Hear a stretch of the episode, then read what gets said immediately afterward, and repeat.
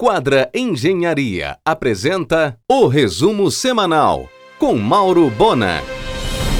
O chefe Saulo Zeningues inicia nesta Semana Santa, justamente sexta, sábado e domingo, o serviço de delivery da Casa do Saulo.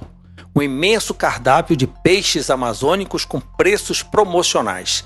Atenderá também no sistema drive-thru com encomenda antecipada na Casa das 11 Janelas ele não vai trabalhar com os aplicativos, tem que ser o número direto da casa do Saulo na casa das 11 janelas. Hoje, o ex-senador Fernando de Castro Ribeiro foi aprovado por aclamação na Assembleia Legislativa para ocupar a vaga de conselheiro no Tribunal de Contas do Estado. Nesta semana, a maioria dos hotéis de Belém fechou suas portas até o final da pandemia. Os Esbramas decidiram descontinuar a pizzaria Mama Ema na Rui Barbosa. Vão entregar o ponto. Agora o foco é no sucesso do La Traviata, principalmente no serviço de delivery, tanto na Doca quanto no Almirante Barroso. Em um oferecimento de quadra Engenharia, Mauro Bona informa. Mesmo depois da pandemia, o El Patron não reabrirá. Já desocupou o estratégico ponto da DOCA com Antônio Barreto. Osório Júnior e Jorge Daer resolveram descontinuar a Companhia Paulista Gourmet no coração da Benjamin. No entanto, manterão funcionando cinco pontos em shopping, quatro de rua e um delivery. Em função da Covid-19, a Unama parcelou a mensalidade de abril em seis vezes no cartão. A universidade continua funcionando com aulas remotas.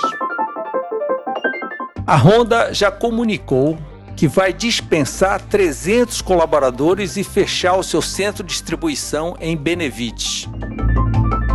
Fundo de Investimentos Paulista negocia a compra de todos os ativos do grupo Marcos Marcelino, ora em recuperação judicial.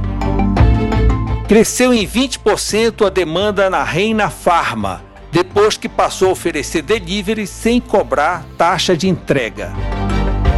Agora, no Podemos, Úrsula Vidal vai se descompatibilizar da Secretaria de Cultura no final de maio. Maria do Carmo Martins se aposentou do Ministério Público e será candidata a prefeita de Santarém. Sem poder seguir com os cultos nas três sinagogas de Belém, pelas restrições de isolamento social, a comunidade judaica do Pará, a mais antiga sem interrupção no Brasil, está adotando o aplicativo de celular para seguir as orações. Na próxima sexta começa o Pesar, a Páscoa judaica, que lembra a libertação dos judeus da escravidão liderados por Moisés. Esta deve ser a primeira vez que a festa será virtual. Nesse período de pandemia, o Hotel Princesa Louçã ficará com apenas dois andares de apartamentos funcionando. Em um oferecimento de quadra Engenharia, Mauro Bona informa. O corona já afetou a entrega de equipamentos e alterou o cronograma do São João de Deus, o novo hospital da Beneficente Portuguesa. A recuperação judicial do Grupo Yamada já conseguiu vender 60 milhões de reais em imóveis. Até agosto terá quitado 90% do passivo trabalhista dentro justamente da recuperação judicial. Os irmãos Castanho já entregaram o antigo ponto do Remanso do Bosque, na 25. O foco agora é na Baiuca, o nome da nova casa que abrirá em agosto na Bras de Aguiar. Negócio despretensioso com 60 lugares, mas de alto nível como sempre. Você ouviu o resumo semanal com Mauro Bona. Siga o Twitter arroba Mauro Bona.